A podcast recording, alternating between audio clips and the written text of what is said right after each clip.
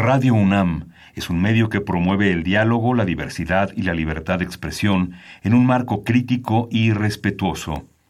Los comentarios expresados a lo largo de su programación reflejan la opinión de quien los emite, mas no de la radiodifusora. Consultorio Fiscal. María Concepción González de Chicago dice que hace 12 años Radio. presentó suspensión de actividad. Un programa de Radio UNAM Hay una PTU entonces que se determina. y de la Secretaría de Divulgación y Fomento Editorial de la Facultad de Contaduría y Administración. Si bien es cierto, estamos, hablando- estamos comentando todo lo que tiene que ver con la contabilidad. Tocaremos el tema de las deducciones personales, obviamente, porque no son tan fáciles de aplicar en realidad. Consultorio Fiscal. Radio. Muy buenas tardes, bienvenidos a su programa Consultorio Fiscal Radio. Los saluda su amigo Salvador Rotera Obanel. El día de hoy vamos a estar tocando un tema muy interesante, un tema que ha sido, pues que yo creo que mucha gente ha platicado de él, pero vamos a aclarar las cosas respecto de trabajadores del hogar. Así es que amigos, si conocen a alguien que le interese, que creo que van a ser todas las amas de casa, todas las personas que tengan una persona contratada para servicios en el hogar y no solamente estamos hablando de, eh, de personal de limpieza, sino muchos más. Les recomiendo que les avisen y que nos sintonicen. Para hablar de este tema nos acompaña el, eh, licenciado en Contaduría Miguel Ángel Hernández Yescas, licenciado en Contaduría por la Facultad de Contaduría y Administración de la UNAM y catedrático de la Facultad de Contaduría y Administración, socio de las firmas Hernández Yescas, es este miembro de Coparmex y el Instituto Mexicano de Contadores Públicos, perito. Mejor ya no le sigo porque si, si le sigo me Sí, llevo no, el programa. Miguel, gracias por acompañarnos el día de hoy. Maestro, es un gusto estar en nuestra casa, es un honor. Muchas gracias. Aquí estamos para platicar. Bien, eh, les recuerdo a nuestros amigos que este es un programa eh, en vivo, que nos pueden llamar y hacernos preguntas sobre el tema que vamos a estar tratando. Para eso traeremos un especialista. El teléfono en cabina es el 55 36 89 89 o bien el 01800 50 52 688. También les recuerdo que nos pueden eh, ver y escuchar por Twitter en arroba con su fiscal. Antes de empezar con el tema, vamos a escuchar nuestra acostumbrada cápsula de info fiscal. Consultorio Fiscal. Radio.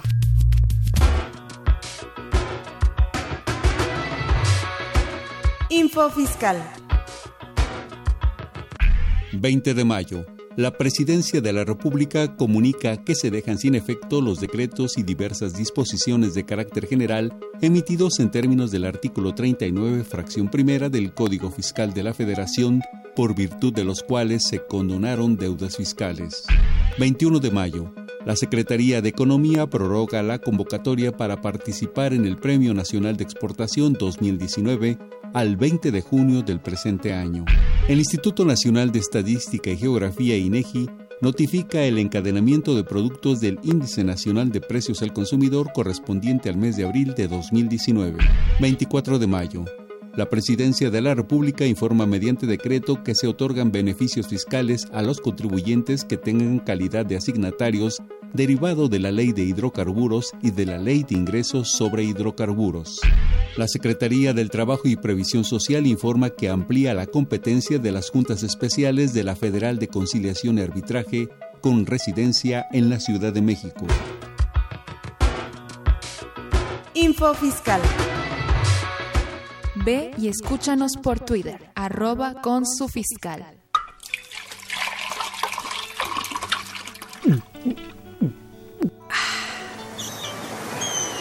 Refresca tus ideas. Consultorio Fiscal 100% UNAM.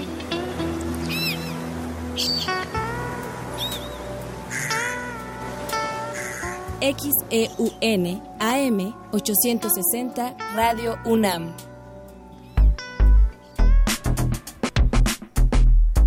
¿Sabes si lo que te dicen es verdad? Entérate aquí, en Cuentas Claras. Cuentas Claras. De acuerdo a la ley, se define como trabajadores domésticos a aquellas personas que prestan servicios de aseo, asistencia y demás propios o inherentes al hogar de una persona o familia.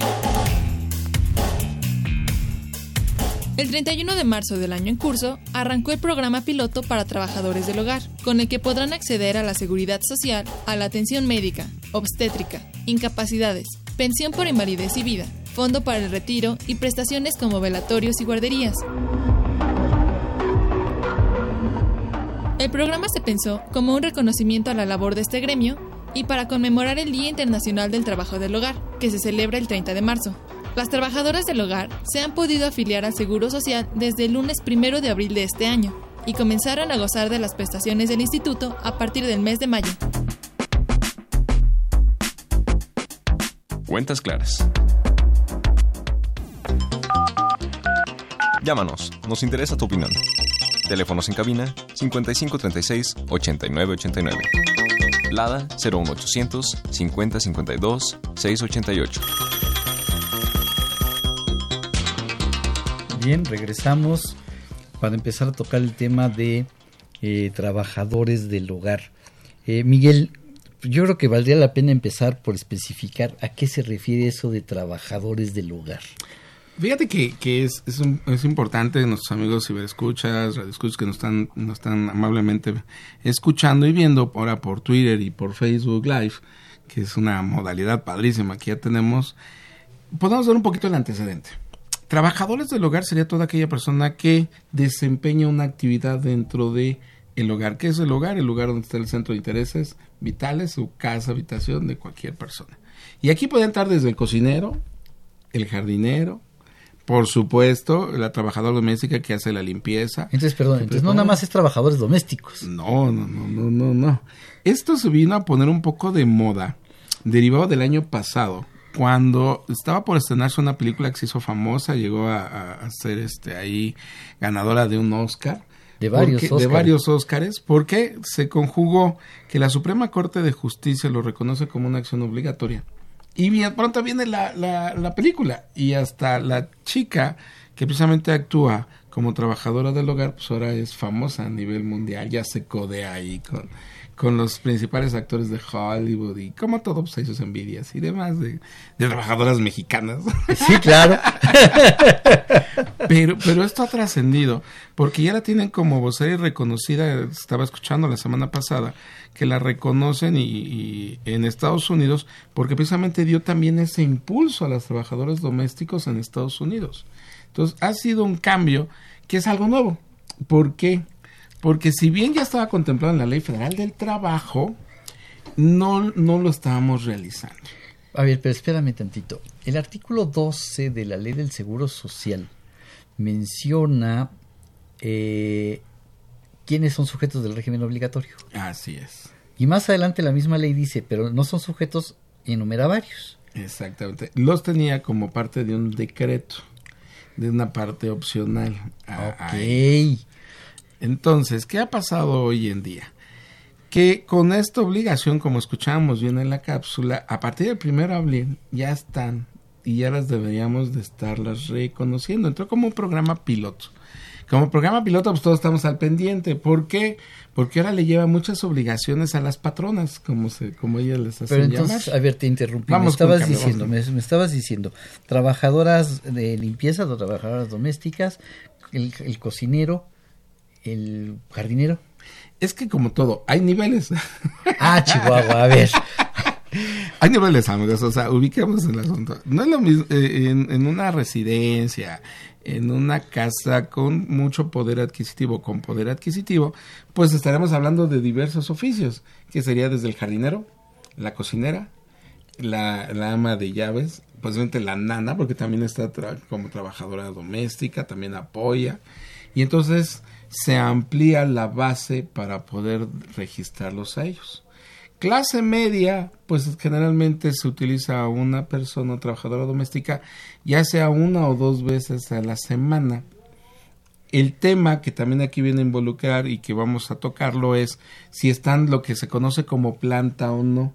que es de planta que duerme ahí, come ahí, está ahí las 24 horas del día con sus salidas el fin de semana generalmente clase media que tiene pues una trabajadora que llega una o dos veces a la semana que está un par de horas, a veces son tres, cuatro, cinco horas dependiendo la negociación, o están todo el día. Pero esto pues también lleva a otras obligaciones porque entonces ya una misma trabajadora, vámonos ubicando, clase gran, clase con poder adquisitivo, pues generalmente están de planta y ahí tendríamos cinco o seis personas. Y los cinco o seis entrarían en este programa. Y los cinco o seis entrarían en el programa. Ok. Clase media, estaremos hablando de una trabajadora doméstica. Clase media alta, una de tiempo completo. Una de tiempo completo. Clase media baja, una de entrada por salida. Y clase baja, pues, este, no sé si, si, si lo tengan contemplado, ¿no? Pero esto me lleva entonces que es algo nuevo. Y las patronas o los patrones, pues nos lleva a tener que cumplir obligaciones que ni siquiera teníamos contemplados.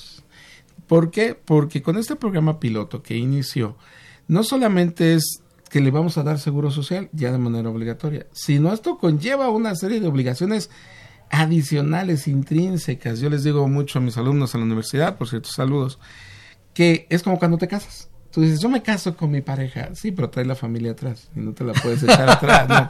No, le puedes decir que no, entonces ahí está el No, de, hecho, el Código Civil, hay que recurrir al Código Civil y te dice que tu pareja es un contrato. Sí, claro, entonces... Pues, pero si adquieres parentesco, si adquieres parentesco con sus papás y con sus hermanos. Entonces, aquí va a ser similar en el aspecto que va a haber un momento dado que yo voy a tener que inscribir a mi trabajadora doméstica o mis trabajadores domésticos y eso me va a llevar obligaciones que yo tenía como jefe de familia, como ama de casa, sino que me va a llevar a obligaciones ya como patrón. Híjole. Pero a ver, esto es un programa piloto. Sí. Es un Entonces no es obligatorio. Es un programa piloto, pero también recordemos, el Senado ya lo aprobó. O sea, ¿por qué, por, qué empezamos como programa piloto? Porque también se tiene que ver la viabilidad económica que es uno de los argumentos que se presentaron en el Seguro Social, y cuando lo lanzó este equipo de trabajo del presidente Andrés Manuel López Obrador, que dijo, bueno, vamos a entrarle, vamos a ver su viabilidad, estará como programa piloto, vamos a ver quién se inscribe, cuándo se inscriben, cómo va, cómo va a operar, y qué es lo que le están tirando ellos en un momento dado. Pues si no es viable económicamente, quitarlo. Pero el detalle es que el Senado ya dijo, si va, entonces si lo suben a ley, pues ya no dejarían de ser programa piloto. Ya, ya lo subieron a ley federal de trabajo, ¿no? Sí, con la reforma que acabamos de tener ahora, precisamente en, abril, que, con, que inició en mayo, pues ahí está. Entonces, eh, tenemos bastantes cosas que entretenernos, amigos. Así es, entonces, el, eh, entonces se vuelve obligatorio en, materia de ley federal del trabajo. Pero más o menos te acuerdas cuáles son las obligaciones que marca la ley federal del trabajo para estos patrones. déjame llamarle patrones, porque finalmente se vuelven patrones. Sí, y es que ese es el detalle. Recordemos que en el tema referente a qué es patrón, qué es trabajador el patrón. Están definidos en la ley federal Están Definidos, ¿Qué es un patrón? ¿Qué es un trabajador? El patrón es aquel que tiene un trabajador o más. Y tienen que ser personas físicas. Que parecerá muy obvio, pero es necesario. O sea, si yo tengo una persona física a mi servicio, soy patrón. Que le presta un servicio personal subordinado. La palabra clave, amigos, si me escuchas, radio escuchas, es que sea subordinado. ¿Y qué hablamos de subordinación? Pues por ahí había el hay una jurisprudencia del siglo pasado, de muchos, muchos años, que se habla de una obediencia en el tema laboral, donde hay un horario, hay elementos, hay un horario, hay un lugar de trabajo y que hay un pago. Y herramientas. y se lo proporcionan las herramientas para desempeñarlo. Entonces, si yo le proporciono a la persona que va a hacer la limpieza de mi casa, la jerga, la cubeta, pero además, aunque no se lo proporcione, es en mi casa. Es en su. Entonces ya está el lugar de trabajo. ya tenemos el primero. Ya tenemos el primero. Primer elemento. Segundo elemento, le pago. Salario. Por una prestación de servicio, que me desempeña en bajo mis órdenes. Claro, y supervisión. Y mis órdenes y mi supervisión. sí, porque siempre le digo, aquí no le limpiaste bien, pásale otra vez el trabajo. Este, te encargo las ventanas que me las limpies, el refrigerador, sácale lo que ya no sirve. Entonces, lo estoy supervisando indicaciones, nos guste, no estoy supervisando. Y estoy dando órdenes. Y estoy dando órdenes. Y para acabarla de amolar, además le doy la cubeta, el, la jerga, el... Le proporciona todo porque los si no... de limpieza. Sí, porque si no lo tiene también me dice, pues ¿cómo lo voy a hacer? Patrón, no lo tengo, pues no puedo trabajar. Entonces, entonces en los términos de FA del trabajo, pero esto desde el año de 1970, Del 73. Ah, no, Del el Seguro 70. Social es del, Del 73. 73. La del perdón, trabajo del ley federal del 70. trabajo, 70, exactamente, perdón. Eso, eh, brecha generacional. Mm, sí. es que apenas iban haciendo amigos, entonces todavía no me acuerdo bien. Entonces, este, desde ahí en 1970 somos patrones. Somos patrones. Pero sin embargo tenemos algunas disposiciones que en cierta forma me, me zafaban de algunas obligaciones. Exactamente. Pero ya nos alcanzó el destino y estamos en 2019. Ok. Y luego hay una definición de trabajador. En la En la trabajo. del trabajo, aquel que presta el servicio personal subordinado a un patrón, a una persona a cambio de un salario. Ok. Y aquí encaja perfectamente. ¿Por qué? Porque esta trabajadora doméstica o trabajadores domésticos, ya hablamos que reúnen todos los elementos. Hay un lugar, le proporcionan las herramientas, hay un pago y hay un horario. Ahora, el que estén en casa 24 horas, como se le conoce de planta, o no, ya va a ser una variable adicional. Pero digamos que la generalidad cumplimos con todas. Así es. Entonces, pues de ahí ya tenemos que. Ahora, en lo bonito. Ya entendí, Miguel, podrán decir nuestros amigos ciberescuchas, radioescuchas, ya, ya sé, la tengo que dar de alta. ¿Cuánto me va a costar? ¿Con qué sueldo? ¿Qué sueldo? ¿Qué le voy a dar? ¿Qué me va a dar? Ok, ¿Cuántos vamos, patrones? si quieres, Entonces, vamos, vamos, vamos paso a paso. vamos paso a paso, porque ese, ese yo creo que es el punto más interesante. A ver, empiezo yo con algunos problemas. Quisiera yo dejar a la trabajadora de limpieza al final. Ok, El jardinero, muy bien. ¿sí? A lo mejor eh, yo vivo en casa, eh, no en un departamento, y requiero, tengo un pequeño jardín. Y pues el jardinero va dos veces al mes en época de lluvias y una vez cada dos meses en época de secas a cortarme el césped. ¿Qué va a pasar ahí? Bueno, él está desempeñando. El, el Código Civil Federal, precisamente lo que reconoce, es que así como hay servicios personales, servicios profesionales independientes, hay servicios personales, no profesionales, los que caerían todos los oficios.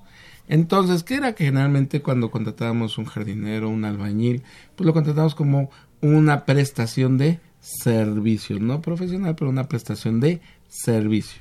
Sin embargo, con esa modificación a la Ley Federal del Trabajo, entonces podrían dejar la figura de prestación de servicio a una prestación de servicio personal subordinado. que esa es la que regula la Ley Federal del Trabajo. Exactamente, entonces le daríamos otra naturaleza. Porque entonces, a pesar de que el jardinero vaya una vez, Y va una hora, dos horas. una o dos horas, está en mi lugar. Yo le proporciono los, bueno, a lo mejor aquí le proporciono hasta las, las este, tijeras o, el- o la cortadora de césped. Pero hay un lugar, hay un horario y le voy a pagar. Y estará en mis instalaciones, o sea, en, En mi, mi hogar. hogar. Y como la ley lo contempla en esta, en esta parte, donde precisamente lo que nos está indicando es, son trabajadores de manera general, no me dicen nada más las trabajadoras domésticas. No. Se ha tocado el tema y es lo que más publicidad ha dado. Por eso Pero- queríamos el programa, porque se le ha dado la, la publicidad de trabajadoras domésticas, pero es trabajadores del hogar. Trabajadores del hogar, donde entran todos. Y por lo tanto, entonces, ¿qué tendría que hacer? Tendría que reconocerlo como trabajador. Y ahí es donde viene el primer calvario. ¿Por qué? Porque necesito reconocer su CURP. Entonces tengo que decirle, a ver, mi estimado jardinero, ¿tienes CURP? ¿Y qué tiene que ver mi CURP? Necesito la CURP para poder entrar al portal del Seguro Social y poder inscribirlo. Por dos horas. Por dos horas. es un trabajo. Entonces, presenta un aviso de- de alta. De alta. Y de baja. Entonces sería un trabajo por. Eh, ¿Cómo le, que se me fue la palabra ahorita? Este, de jornada reducida. Es una es un trabajador de, de jornada, jornada reducida. reducida. Jornada y semana reducida, porque nada más un día Sí. o dos y es Ya. por nada más un par de horas. Ajá. Entonces, la ley del trabajo lo tiene contemplado, el pago por horas y por jornada reducida. Así es. ¿Qué pasa si, no sé, se tapó el drenaje de mi casa y entonces necesito que vaya un plomero y este y destape ese, ese drenaje?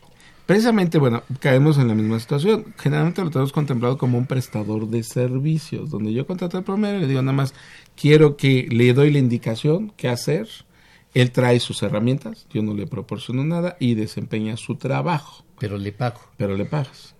Entonces, con esta figura que está ahorita, podría dejar, precisamente dejar esa prestación de servicios y ahora convertirse en un trabajador doméstico. Pero esto El está detalle todavía- es que ya no es Perdón, perdón que le No, no, no, no, No, termina, el detalle es que aquí ya no es eh, continuo, o sea, no es de que el primero va a ir cada mes o cada semana, sino él va cuando tengo un desperfecto, que ese es uno de los puntos que podríamos tener a, a nuestro favor. Entonces quedó las disposiciones un poco ambiguas y que en un momento dado podrían provocar eh, diferencias o conflictos con la autoridad. Sí, porque precisamente en esta parte ambigua no ha sido tan clara para poder identificarnos. Oye, así como una trabajadora doméstica entra tres horas a mi casa, desempeña su labor y se va, pues también un plomero podía entrar tres horas, arregla las cosas y se va. Y a la semana que entra va otras tres horas, me arregla otras cosas y se va. O sea, me está dando mantenimiento a mi hogar. Lo mismo un jardinero. El jardinero sabe que cada semana o cada 15 días tiene que ir a cortar el, césped porque crece. Entonces va a estar dos horas, una hora, me corta el césped y se va. Entonces en esta ambigüedad que tiene precisamente, que no fueron tan claros nuestras autoridades en haberlo hecho todavía mucho más claro para que no existieran dudas al respecto y entonces no caer en ningún tipo de desobediencia a nosotros como, como gobernados. ¿Por qué? Porque no, ya no falta el que ahorita nos digan, oiga patrón, ¿no me va a dar de alta? Sí, Oiga, claro. patrón, ya escuché en el radio que pues tengo derecho al seguro social, ¿no me va a inscribir? Este, ¿ahora cuánto me va a pagar? Ahora este, tengo derecho al seguro, entonces ya puedo llevar a mis hijos, a mis padres, a mi esposo, esposo, cónyuge.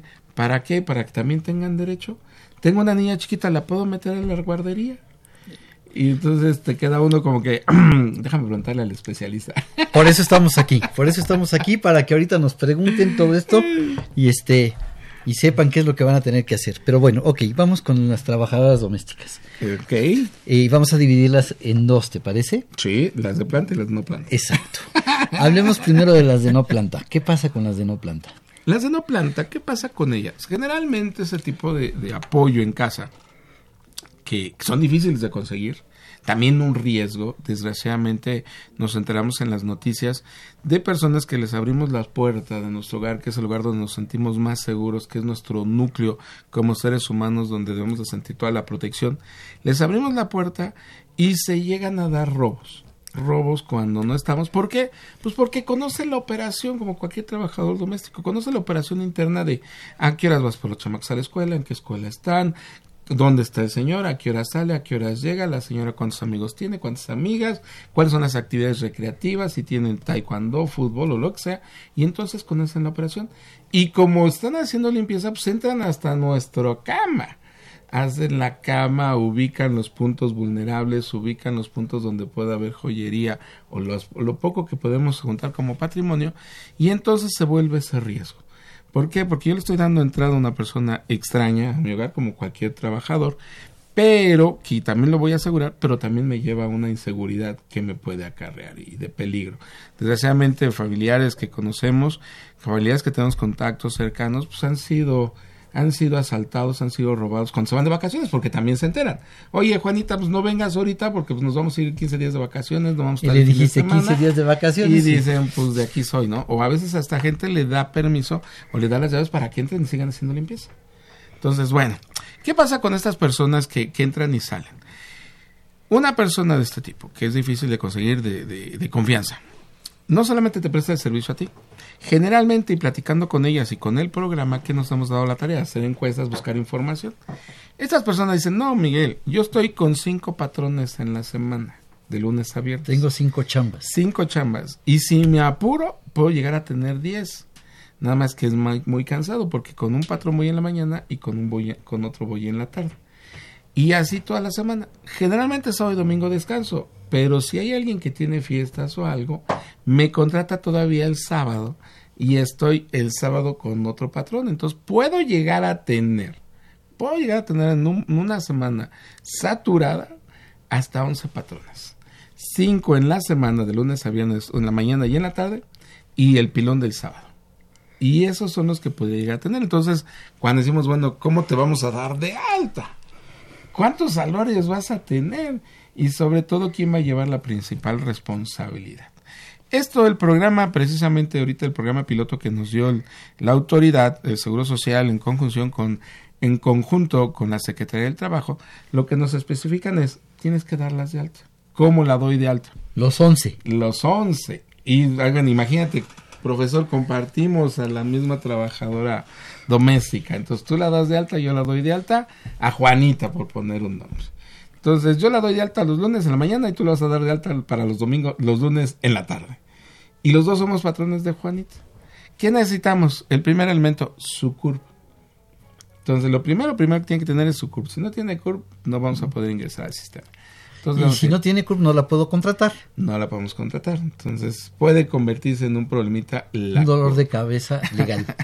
Entonces, esto es lo que hemos visto en el sureste, por ejemplo. En el sureste hay una controversia porque dicen, oye, nosotros nos llega mucha gente de Centroamérica, de Guatemala, de Belice, nada más llegan, trabajan y se regresan, cruzan el río y se regresan a su lugar. Pero cuando dices, oye, ¿tienes CURP? Pues no, yo patrón no. Entonces también se presta mucho a estas situaciones como en como Tapachula, Comitán. Todas las ciudades fronterizas del sureste que pues, les llegan este tipo de... estas personas de, de... Las personas de Centroamérica pues ellas no tendrían acceso, aunque ya quisieran tenerlo, ¿no? Porque así es, así es. Vamos a nuestra, una, nuestra pausa para escuchar la publicidad de la revista de Consultorio Fiscal.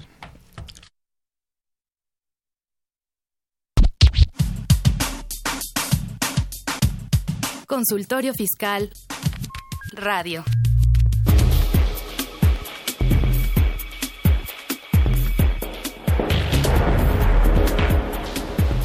En esta edición, la 714 Consultorio Fiscal, como siempre, aborda interesantes artículos de temas jurídicos, laboral, contable, financiero y fiscal. José Alfredo Zaragoza Buendía hace una síntesis de los aspectos más importantes de la nueva resolución de la miscelánea fiscal. Luis Enrique Angón Velázquez aborda el tema referente a la determinación de la renta agravable de la participación de los trabajadores en las utilidades. Georgina Ivonne Ramírez Esquivel hace comentarios referentes a las reformas a la Ley Federal del Trabajo, democracia sindical y nuevo sistema de justicia laboral, entre otros comentarios. Estos y otros temas de gran interés se presentan en el número 714 de Consultorio Fiscal. Suscripciones a los teléfonos 5616-1355 y 5616-7755. También a través de la tienda electrónica publishing.fca.unam.mx o en la revista electrónica consultoriofiscal.unam.mx.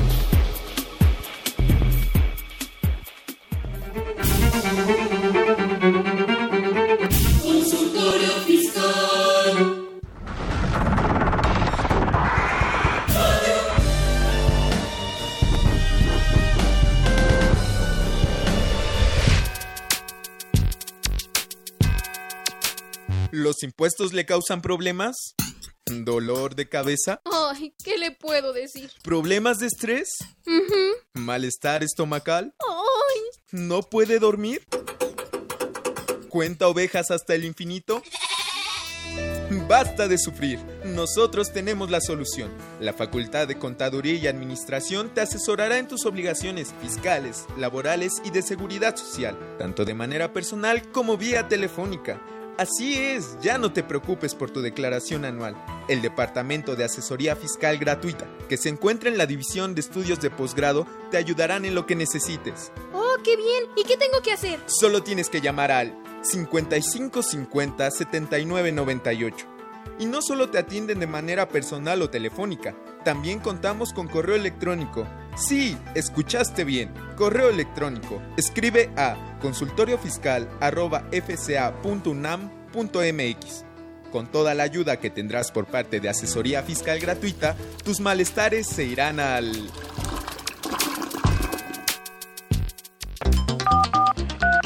Llámanos, nos interesa tu opinión. Teléfonos en cabina 5536 8989. Lada 01800 5052 688.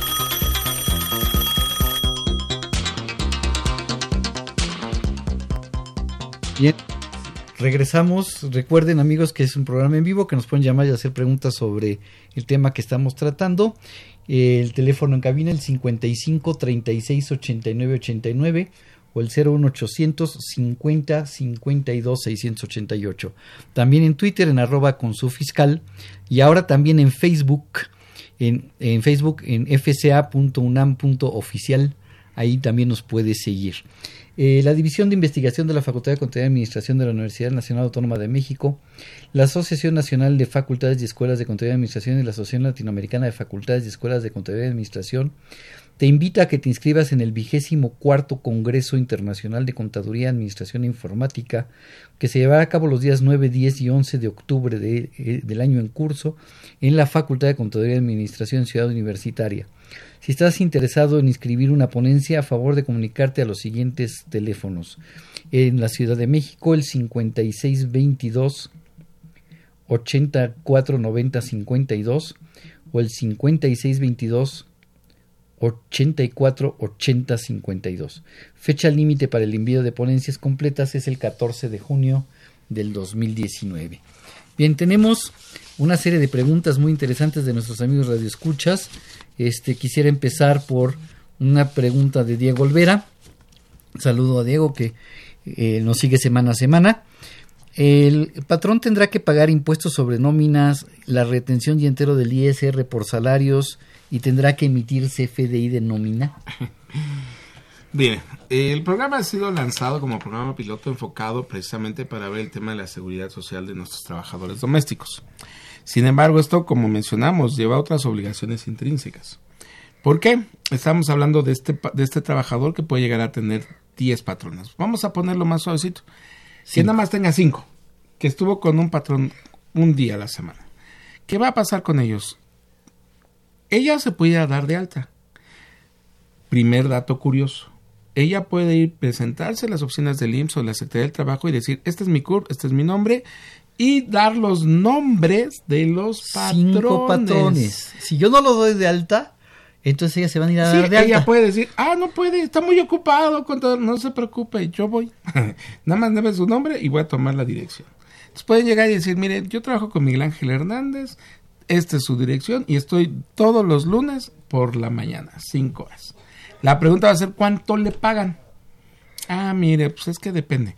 Mi patrón Miguel me está pagando 400 pesos por día. ¿Cuántos días estás con él en el mes? Pues cuatro días. Entonces, ¿cuánto es tu salario? Pues cuatro por cuatro, 16. 1600 pesos mensuales. Ah, perfecto. Ya tenemos al primer patrón que acabas de escribir. Y en la tarde trabajas con Salvador Rotter. Con Salvador Rotter, el cual él me da 350. Y yo estoy con eh, Baltasar Fergino y él me da 500 pesos.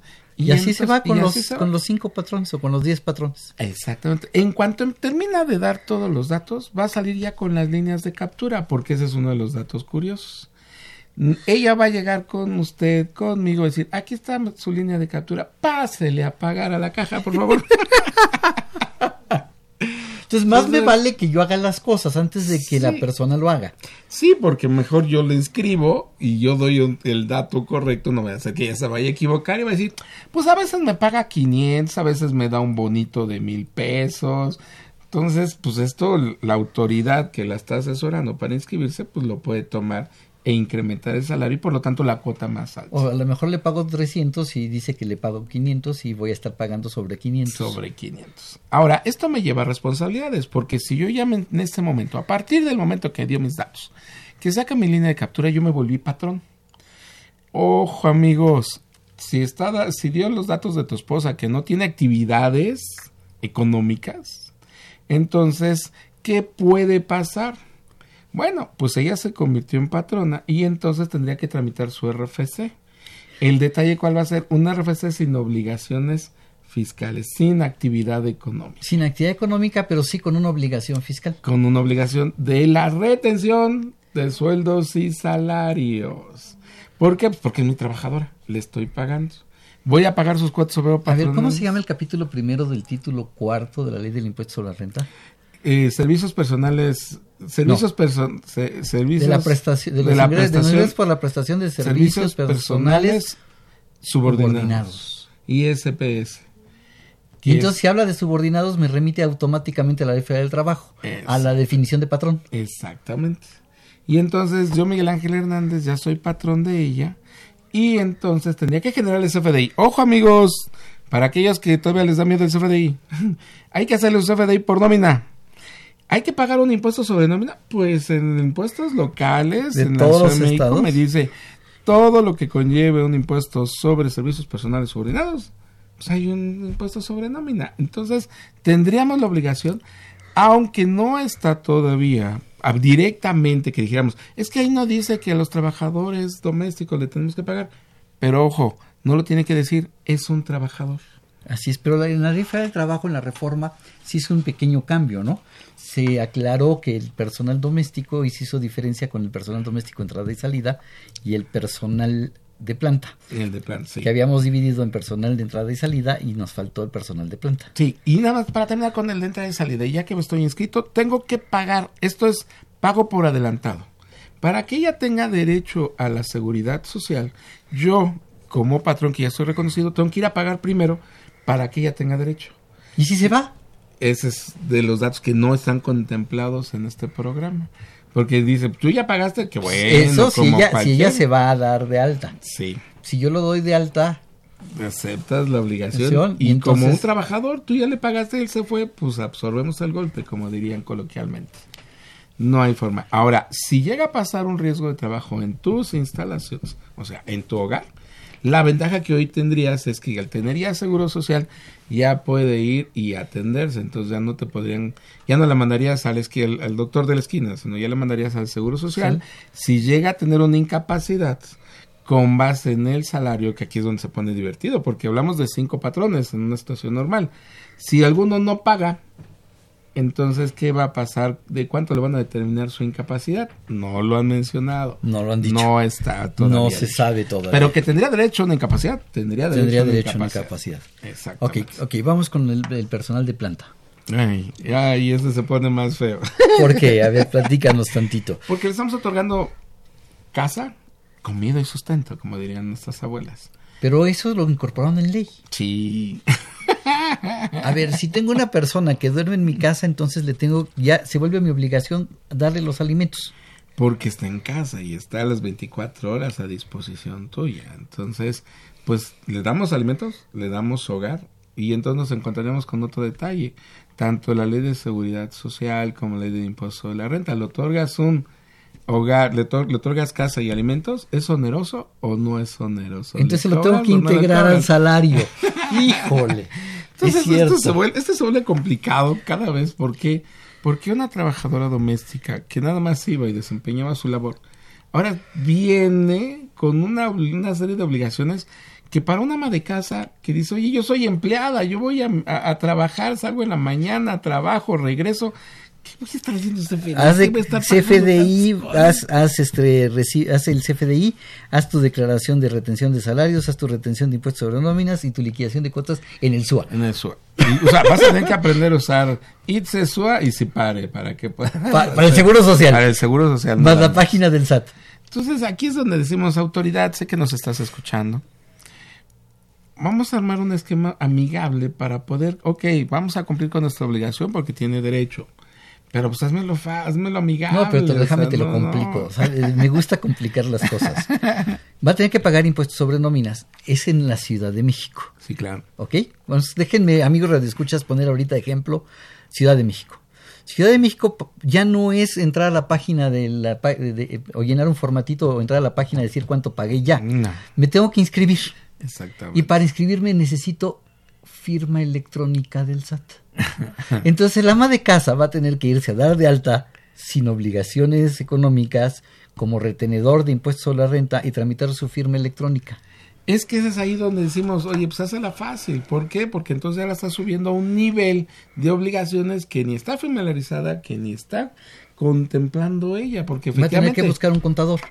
A fuerzas. Entonces, amigo, veámoslo por el lado positivo, vamos a tener más chamba.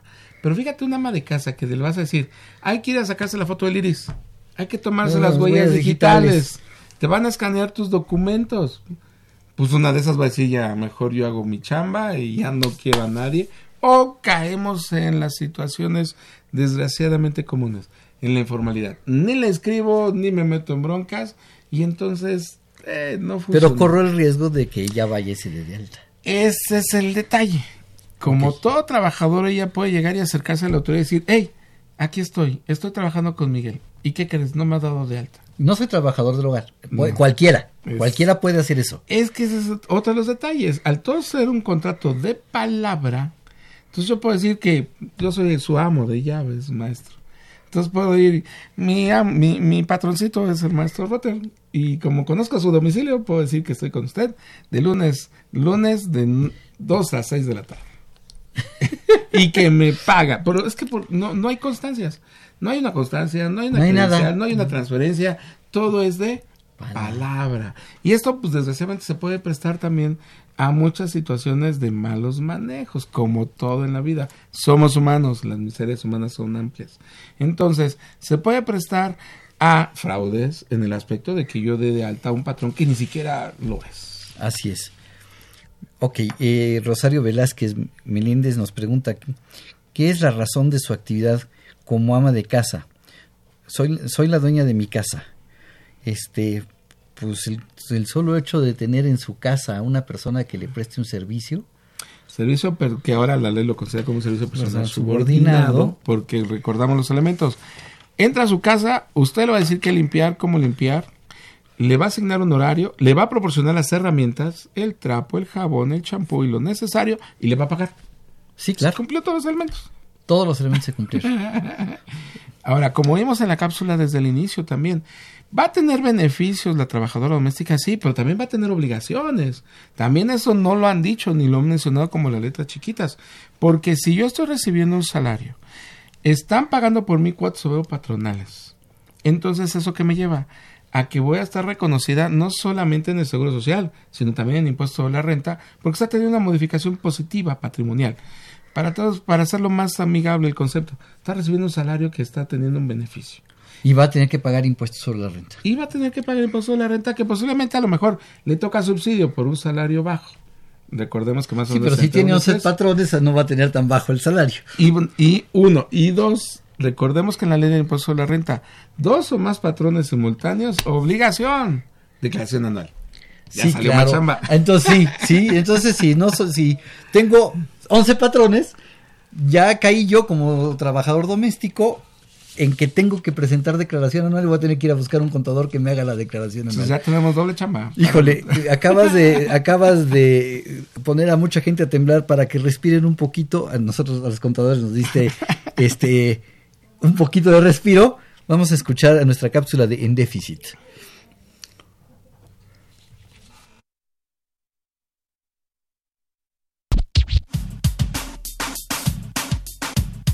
Consultorio Fiscal Radio.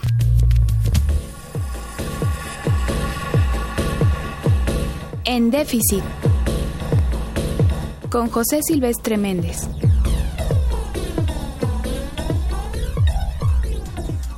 En cumplimiento con el artículo 26 de la Constitución Política de los Estados Unidos Mexicanos, el 30 de abril pasado el Ejecutivo Federal presentó el Plan Nacional de Desarrollo 2019-2024, el cual es un documento en el que el Gobierno de México articula los objetivos y estrategias para atender los problemas prioritarios e impulsar el desarrollo nacional.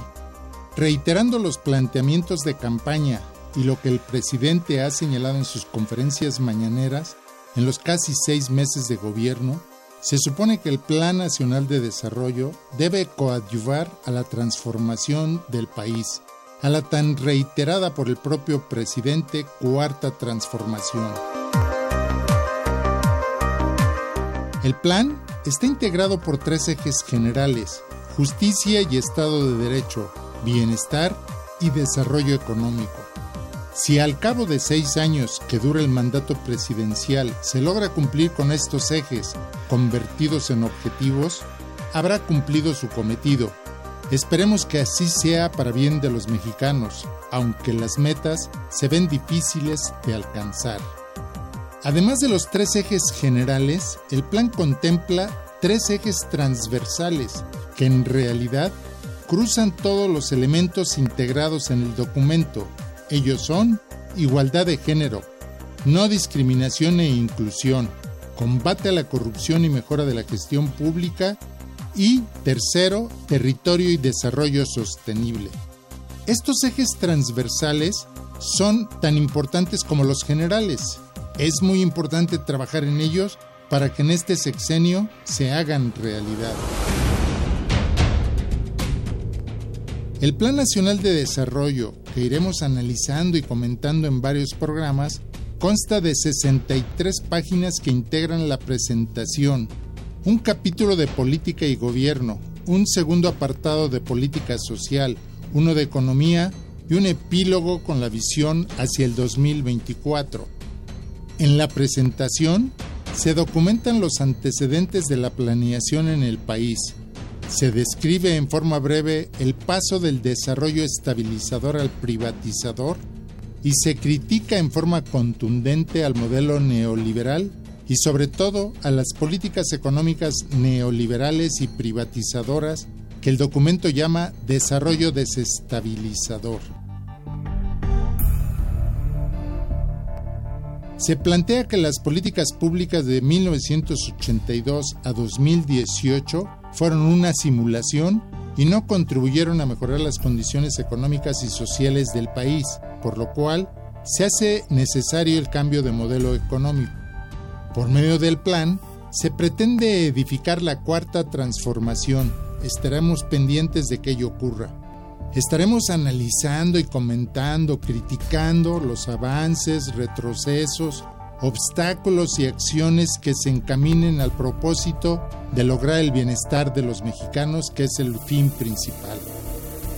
Los principios rectores para lograr la transformación, de acuerdo con el plan, son honradez y honestidad, no al gobierno rico con pueblo pobre, al margen de la ley nada, por encima de la ley nadie, economía para el bienestar, el mercado no sustituye al Estado.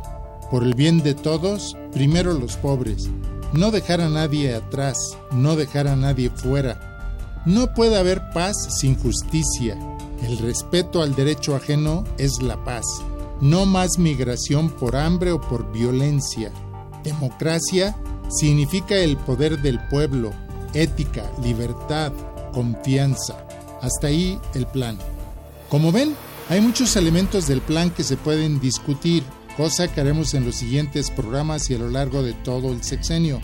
Por lo pronto, los principios de los que parte el plan son alentadores. Ahora falta que se operacionalicen, es decir, que se pongan en práctica para beneficio de todos los mexicanos. En déficit. Con José Silvestre Méndez.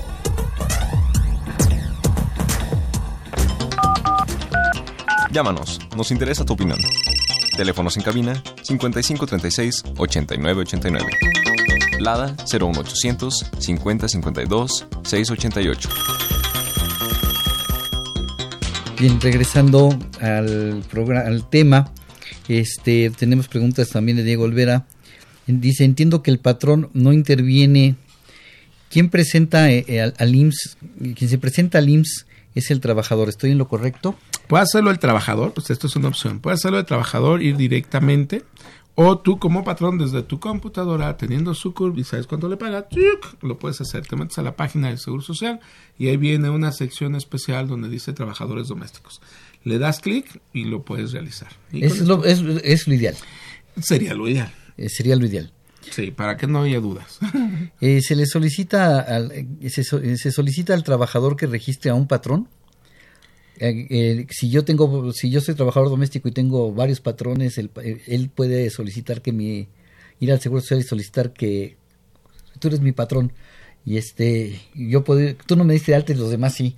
Entonces puedo ir a decir, Miguel Ángel no me dio de alta. Y... Sí, claro, o sea, esa es la opción, o sea, eso es lo que le están permitiendo, o sea, el trabajador doméstico puede ir hasta son, a unas oficinas de la Secretaría del Trabajo que también adaptaron físicamente tú puedes representarte a una oficina de la Secretaría del Trabajo y tiene una sección donde dice yo soy trabajador doméstico no me han dado de alta a todos mis patrones porque no me dieron mis líneas de captura Perfecto. No sé, entonces los doy él va a ser el que lo va a registrar Así es. ahora ojo esto es donde se prestan muchas situaciones curiosas ¿por qué?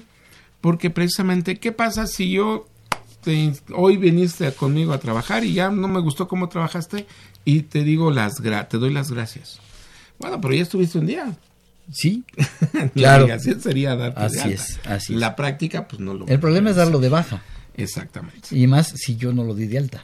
¿Cómo lo voy a manejar? Entonces, Así por es. eso lo ideal es tú métete, tú Las recomendaciones, amigos radioescuchas, amigos ciber, es- ci- ciberescuchas, este, lo mejor es que nosotros lo hagamos como patrones y no esperar a que las personas que nos ayuden en el hogar lo hagan.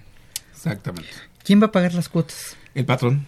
El patrón es el que lo va a ¿No son tripartitas? Eh, ¿No tiene que pagar algo el trabajador si gana más de salario mínimo? si gana- a ver, también recordemos un detalle. La Comisión de Salarios Mínimos nos establece, hoy en día tenemos el salario mínimo de la zona fronteriza norte, tenemos el salario mínimo profesional y tenemos el salario mínimo general. O sea, estamos hablando de ¿Con qué tres salario salarios. contrato, con qué salario traba- contrato hoy a, a- a mi trabajadora? Ahí viene la sorpresa. Está contemplado dentro de los salarios mínimos profesionales. Pero en la lista no está. No, pero precisamente va a estar. va a estar. O sea, este año ya salió la comisión, ya dio listado para 2019. ¿Qué puede pasar el siguiente año? Que ellos sean los que me den el salario que se les debe establecer. El Sería una puntada padrísima, porque entonces ya no es de que yo le quiero dar 100 pesos, 200, sino ya ahora tendría que irme al salario mínimo profesional. Un salario mínimo profesional por ocho horas de trabajo. Exactamente, ya lo divides entre cuántas horas está contigo y es el que tomarías como es el que tomarías. Las cuotas que consideradas por todos los trabajadores, las cuotas se consideran por todos los trabajos que tiene el trabajador. Es que aquí precisamente el trabajador al tener varios patrones, las cuotas serían del patrón 1, del patrón 2, del patrón 3, del patrón 4 y del patrón 5, o de los que llegue a tener. Y tendría que darse de alta a los cinco y los cinco tendrían que pagar. A en cinco- caso de una incapacidad, le van a dar la incapacidad, le van a pagar la incapacidad de lo que gana con los cinco. Sí, exactamente, porque se le acumula, a decir, ¿cuánto ganas por todos? Pues esto, 5, 6 mil pesos, 7 mil pesos, 8 mil, y sobre esa base es lo que le estarían otorgando. Claro. ¿Qué recomiendan que el patrón haga referente al programa piloto? ¿Qué le recomendarías a los patrones que hagan referente a este programa? Bueno, ante todo debemos recordar también que tenemos un, un compromiso y un deber moral y social y cívico. Entonces, si yo tengo una trabajadora doméstica, tengo que concebir que tengo que cumplir con mis obligaciones. Y esto a pesar de que no existía la obligación de la Suprema Corte, que en su opinión que sacó el año pasado, pues estaba contemplado en la Ley de Seguridad Social, estaba contemplado en la Ley Federal de Trabajo. Porque de pronto exigimos a todos que cumplan y nosotros en casa no lo cumplimos. Entonces, ¿qué recomendaría? Que sí los dieran de alta. Porque aparte, recordemos, si sufre un accidente de trabajo en mi lugar, desgraciadamente como muchos patrones en las empresas que no dan de alta a los trabajadores y sufren un accidente de trabajo, pues los mandan con el doctor de la esquina y pierden todos los derechos. Aquí es igual. O sea, si yo tengo una trabajadora y se cae, se lastima, va a mi casa y la asaltan, se lastima, pues en mi conciencia, en mi compromiso, en mi obligación cívica o social, pues que vaya a Seguro Social. Oye, que no tienes medicinas. Es otra Ok, historia. me quedan no tres preguntas. Una de nuestros amigos radioescuchas, Dios que yo quisiera hacerte. Ya se va a acabar. Ya se va a acabar, nos quedan aproximadamente seis minutos, creo. Este, Ana Irene Ramírez, eh, de Benito Juárez en la Ciudad de México, ¿cómo queda lo que se ha establecido comparado con otros países en donde ya se encuentra implementado todo lo relacionado con los trabajadores domésticos, países como la Unión Europea, este, Estados Unidos? Bueno, de la Unión Europea no es país, y todos los... Todo- bueno, toda todos los países de, la Unión Europea. y Estados Unidos, precisamente lo que comentaba en- hace un momento, es que tomaron, invitaron a Yaritza, es, es un nombre de esta chica. Yaritza. Yaritza, y, y la presentaron en Los Ángeles, como precisamente, y le dieron su premio porque gracias a ella le reconocen que con la película que ganaron el Oscar, precisamente, pues se le da un impulso para la protección de los trabajadores domésticos en Estados Unidos. Ahora México. México vamos iniciando en este esquema. Es un programa piloto, vamos empezando, que va a tener muchos beneficios para las trabajadoras o los trabajadores domésticos. Sí, que nos traerá obligaciones a quienes nos contratamos, pues también. Pero en esta evolución de protección, pues yo creo que no está de ninguna manera tan descabellado. No, no está descabellado. Que no debían, que no tenían derecho. Pues todos son mexicanos, también tienen Y derecho. todos somos seres humanos. Y somos seres humanos que también tienen, también se enferman, también nos apoyan. Oye, pues hay que apoyarlos también en Claro. esa parte. ¿no? También, ok. La jornada. Entonces van a tener, si soy de tiempo completo, eh, si soy de planta, entonces mi jornada será de ocho horas con una hora mínimo para, para comer. En teoría, sí. Sabemos que en la práctica, bueno, cuando están de planta, pues, dos, tres de la mañana, amiga. No, a las 10 de la noche preparan la cena a los niños y pues eh, su jornada terminó a las 6 de la tarde. No, pues, yo ya me fui. Ya se fue a ver telenovelas. Yo ya no estoy. Ah, sabemos que, pues digo, nos están apoyando en todo momento. Este, pero sí, o sea, laboralmente su jornada tendría que ser su- sus, sus Ocho horas. Exactamente. Eh, la, la vivienda y los alimentos se van a integrar como parte del salario. Híjoles, es que ahí es donde cuánto le corresponde de la despensa, cuánto le corresponde, cuánto le correspondería. Sería difícil tipificarlo. Pero la ley federal del trabajo y la ley del seguro social coinciden en lo mismo. La reforma que se hizo a la ley federal del trabajo coincide con lo que la ley del seguro social establece. Que si yo le doy a un trabajador los alimentos, integro el 25% del salario por los alimentos. Y si le doy vivienda, otro 25%. Y ahora del trabajo en la reforma que dice. Precisamente lo contempla para efectos de, con estos cambios que tuvimos a finales de, de abril y que empezó su vigencia ahorita en mayo, lo está contemplando para, para efectos de que darles el soporte para que tengan este derecho. Como le das los alimentos y le das la vivienda, entonces 50% de su sueldo se te tiene que... con- O sea, si el señor, si la señora o la persona gana eh, 200, 300 pesos diarios, ah, entonces para efectos del Seguro Social serán 450. 450. 450. Entonces, amigos, entendemos que esto es algo nuevo, que todavía hay muchas dudas y que, pues, es a, a quien le van a cargar la mano ahora es al tema del patrón, porque de obligaciones que no tenía contemplado, pues se las van a, se las van a implementar. Pero también tenemos un beneficio para las trabajadoras. Así Entonces, es. Esto nos lleva junto con pegado. Bueno, una última pregunta porque se nos termina el tiempo. También se deben inscribir a personas que solo van dos o tres veces por semana a, re- a realizar estas actividades, como un jardinero que solo va una vez cada dos meses. Es precisamente lo que mencionábamos al inicio, cumplen con todos los lineamientos. Entonces, como dijéramos, oye, pues nada más me vino a lavar los trastes. Pues estuvo una hora, Estuvo fue una tu hora. empleado, tu, entonces, en estricta teoría, sí. Efectivamente. Pero existen algunas lagunas en las disposiciones que dejan la interpretación. El problema es si usted, la amiga Cristina, quiere correr el riesgo de tener algún problema por no inscribirlos. Entonces, mejor, mejor protejámonos, protejámonos y protejamos también a nuestras trabajadoras domésticas. Así es. Miguel, muchas gracias por acompañarnos el día de hoy. Gracias, maestro. Es un honor siempre estar aquí. Gracias. Nos estamos viendo próximamente y un saludo a mi familia. Gracias. Los invitamos a que nos sintonicen la semana, la siguiente semana con el tema resolución miscelánea fiscal. Esta fue una producción de Radio UNAM de la Facultad de Contaduría y Administración. El director de Radio UNAM, eh, Benito Taibo, director de la Facultad de Contaduría y Administración, maestro Tomás Humberto Rubio Pérez, secretario de Divulgación y Fomento Editorial, doctor José Ricardo Méndez Cruz. En los controles, Socorro Montes, en la producción por parte del Departamento de Medios Audiovisuales de la Facultad de Contaduría y Administración, Nezahualcóyotl Jara, Alma Villegas, Juan Flandes, Tania Linares, Miriam Jiménez, Nora García, Raquel Villegas, Leonardo Arellano y Guillermo Pérez. Eh, les recordamos que la Facultad de Contaduría y Administración está cumpliendo 90 años de cambiar realidades. Muchísimas gracias, muy buen provecho. Se despide su amigo Salvador Rotero Banel. Hasta la próxima. Consultorio Fiscal. Un programa de Radio UNAM y de la Secretaría de Divulgación y Fomento Editorial de la Facultad de Contaduría y Administración. Consultorio Fiscal Radio.